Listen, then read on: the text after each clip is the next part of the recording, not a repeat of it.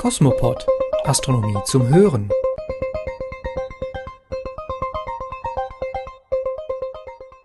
Willkommen zu einer neuen Folge von Cosmopod Astronomie zum Hören. Heute beschäftigen wir uns im Cosmo Feature mit dem Stand der Exoplanetenforschung und haben auch einen Tipp für die Planetenbeobachter in unserem Sonnensystem parat. Merkur lockt am Abendhimmel und für Frühaufsteher strahlt die Venus als gleißender Morgenstern vom Himmel. Aber zunächst folgen die aktuellen Meldungen aus der Forschung, zusammengestellt von Tillmann Althaus Cosmo News Nachrichten aus der Forschung Planetensucher Kepler nimmt die Arbeit auf. Das am 7. März 2009 gestartete Weltraumteleskop Kepler kann mit der Suche nach Exoplaneten beginnen.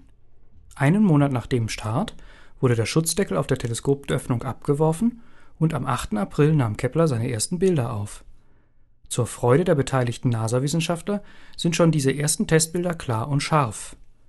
Kepler blickt auf eine Region im Sternbild Schwan mit einem Durchmesser von 12 Grad. Dies entspricht dem 24-fachen Durchmesser des Vollmonds. Das Teleskop hält Ausschau nach kurzzeitigen Helligkeitsschwankungen bei rund 100.000 Sternen im Untersuchungsgebiet. Bei einigen von ihnen werden diese geringfügigen Schwankungen auf Exoplaneten hinweisen, die vor ihrem Mutterstern vorüberziehen und ihn dabei geringfügig verdunkeln. Die NASA hofft, mit Kepler Exoplaneten bis herab zur Größe unserer Erde entdecken zu können.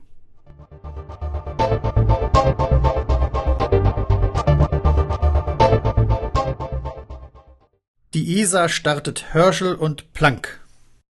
Am 6. Mai möchte die Europäische Weltraumbehörde ESA Astronomiegeschichte schreiben. An diesem Tag soll von Kourou in Französisch-Guyana aus eine Ariane-5-Rakete mit gleich zwei bedeutenden Weltraumteleskopen starten. Ihre Namen lauschten Herschel und Planck.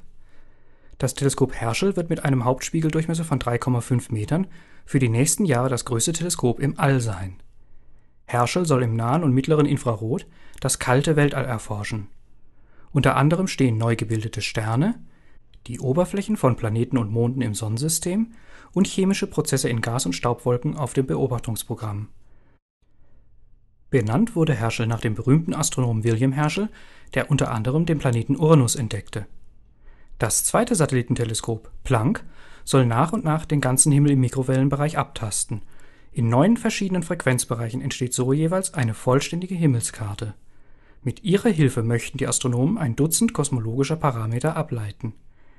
Damit können sie dann unser Weltmodell mit deutlich erhöhter Genauigkeit charakterisieren Planck ist nach dem berühmten deutschen Physiker Max Planck benannt, der unter anderem die Quantentheorie begründete.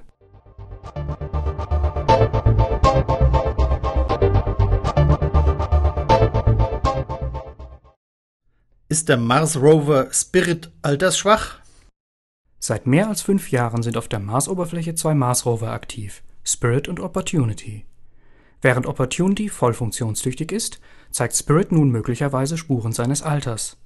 Am Osterwochenende führte sein Bordcomputer ohne ersichtlichen Grund zwei Neustarts durch. Die Missionskontrolleure am Jet Propulsion Laboratory der NASA kamen den Vorgängen auf die Spur, als Spirit während einer Datenübermittlung plötzlich nur noch Datensalat übertrug.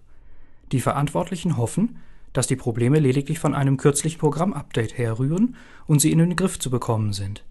Allerdings könnte auch ein Defekt in der Hardware vorliegen. Vorwürfe könnte man dem Rover dabei keine machen, denn er hat seine ursprünglich vorgesehene Betriebsdauer schon um mehr als das 20-fache übertroffen.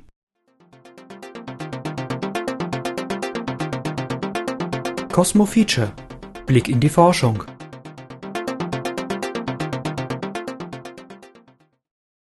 Exoplaneten eine Bestandsaufnahme Nimmt man das Auftreten der Schriftkultur vor etwa 2500 Jahren zwischen Mittelmeer und Persischem Golf als Startzeitpunkt, dann beträgt die Entdeckungsrate von Planeten bis zum Auffinden von Uranus im Jahr 1781 rund ein Planet in 700 Jahren. Die Rate erhöhte sich mit den Entdeckungen von Neptun und Pluto, sofern wir den Zwergplaneten an dieser Stelle noch einmal als Planet werten, um eine Größenordnung auf einen Planeten in 70 Jahren. Mit den Exoplaneten stieg die Entdeckungsrate um weitere drei Größenordnungen an. So werden derzeit im Mittel rund zwei neue Exoplaneten pro Monat gemeldet. Das generelle Problem bei der Suche nach Planeten, die andere Sterne umkreisen, ist der gewaltige Helligkeitsunterschied. Da der im Vergleich zu seinem Zentralgestirn winzige Planet nur einen äußerst kleinen Teil des Lichts seines Sterns zu uns reflektiert, geht er in dessen Lichtflut völlig unter. Zudem steht er wegen der viele Lichtjahre großen Distanz zur Erde in einem winzigen Winkelabstand zum Stern. Das macht eine Entdeckung auf dem Wege der direkten Abbildung nahezu unmöglich. Den entscheidenden Durchbruch, der zur Entdeckung des ersten Exoplaneten führte, verdanken wir einer anderen Suchstrategie. Ein Exoplanet und sein Zentralgestirn umkreisen einander gemäß dem Schwerpunktsatz, wobei der Schwerpunkt zwischen ihnen liegt. Auf seiner Umlaufbahn um den Schwerpunkt nähert sich der Stern dabei zeitweilig der Erde, zeitweilig entfernt er sich von ihr. Seine Spektrallinien sind deshalb gemäß der jeweiligen Radialgeschwindigkeit periodisch rot und blau verschoben, jedoch gemäß der geringen auftretenden Geschwindigkeiten nur um einen sehr kleinen Betrag.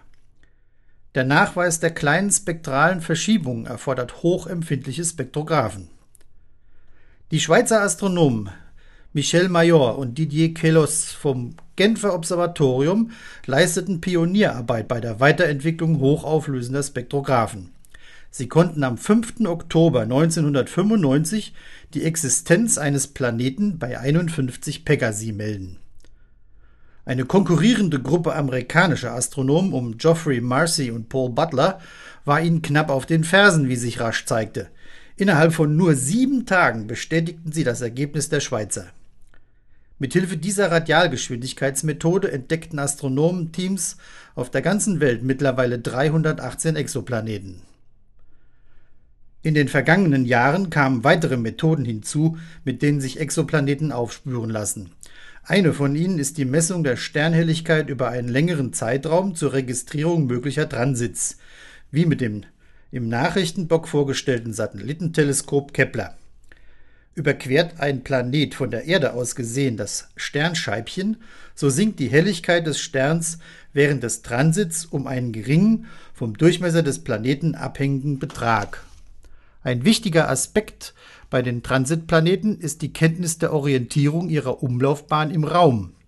Zusammen mit Radialgeschwindigkeitsmessung lässt sich nämlich direkt die Masse des Exoplaneten ableiten. Kennt man hingegen ausschließlich die Radialgeschwindigkeitskurve, so ist wegen der dann unbekannten Bahnneigung nur eine Untergrenze der Masse bestimmt. Bereits im Jahr 2004 gelang die direkte Abbildung eines Begleiters des braunen Zwergs 2M1207. Seine Masse sollte seinerzeit rund 66 Jupitermassen betragen, was ihn zum braunen Zwerg machte. Mittlerweile ließen detaillierte Untersuchungen seine Masse auf etwa acht Jupitermassen schrumpfen. Dies stuft ihn in die Riege der Planeten ein. Zusammen mit den jüngst gefundenen Planeten bei Fomalhaut im Sternbild Südlicher Fisch und HR 8799 sind mittlerweile elf Exoplaneten durch bildgebende Methoden aufgefunden worden. Nun kommt es darauf an, das Licht der Exoplaneten spektroskopisch zu analysieren, um ihre Oberflächen und Atmosphären zu charakterisieren. In der Fachliteratur geht es dabei Schlag auf Schlag und auch hin zu immer geringeren Exoplanetenmassen und Radien. Beispiele. Im November 2008 fanden die Forscher bei GJ 436 mit der NICMOS-Kamera des Weltraumteleskops Hubble einen Planeten von rund vierfacher Erdgröße. Im März bestätigten Messungen an Coro Exo 7b, der einen im Vergleich zur Sonne etwas kühleren Stern umkreist, dass der Exoplanet nur rund 76 Prozent größer ist als die Erde. Seine Masse liegt zwischen zwei und neun Erdmassen. Im Jahr 1995 wurde also zur Gewissheit, worüber sich zuvor nur spekulieren ließ, es gibt definitiv Planeten bei anderen Sternen. Mit einem Schlag war klar, dass unser Planetensystem nicht einzigartig ist. Die Homepage exoplanet.eu die der Astronom Jean Schneider vom Pariser Observatorium betreut, führt aktuell 344 Exoplaneten auf. Und bei planetquest.jpl.nasa.gov wird eine zusätzliche Kategorie geführt, deren Zähler nach wie vor auf Null steht. Erdähnliche Planeten sind weiterhin nicht bekannt. Cosmo Sky, aktuell am Himmel.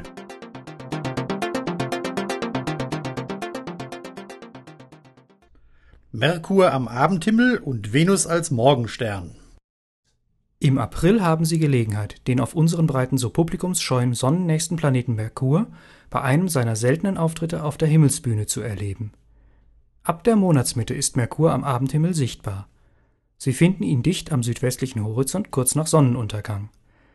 Am besten beginnen Sie Ihre Suche nach Merkur etwa eine halbe Stunde nach Sonnenuntergang, so gegen 19.30 Uhr. Dann steht der Planet noch hoch genug, um nicht von den dichten Dunstschichten am Horizontnähe verdeckt zu werden. Merkur ist recht hell und erscheint daher als einer der ersten Lichtpunkte am südwestlichen Horizont. Der Planet geht gegen 22 Uhr unter, aber schon eine halbe Stunde vorher wird er von den Dunstschichten in Horizontnähe verschluckt. In einem Fernrohr sehen Sie dann ein winziges weißes Scheibchen. Wenn Sie bei klarem Wetter Merkur an den folgenden Abenden beobachten, so können Sie feststellen, dass seine Helligkeit von Tag zu Tag geringer wird und er sich immer früher dem Horizont entgegenneigt. Am 26. April haben Sie eine natürliche Aufsuchhilfe für Merkur, denn die schmale Mondsichel zeigt Ihnen am Abend den Weg. Die Mondsichel steht rund 2 Grad, also rund vier Vollmondgrößen, oberhalb von Merkur. Nichts für Langschläfer ist die als Morgenstern strahlende Venus. Zwar ist sie wegen ihrer großen Helligkeit sehr leicht zu entdecken, allerdings muss der Beobachter nach ihr schon ab etwa halb sechs am östlichen Horizont Ausschau halten. Sonst verblasst Venus im Licht der Morgendämmerung. Venus ist nach Sonne und Mond das hellste Objekt an unserem Himmel. Sie leuchtet in einem typischen, ruhigen weißen Licht. Schon im kleinen Teleskop lässt sich deutlich ihre Sichelgestalt erkennen. Ihr Scheibchen zeigt sich am Monatsende zu rund einem Viertel der Fläche beleuchtet.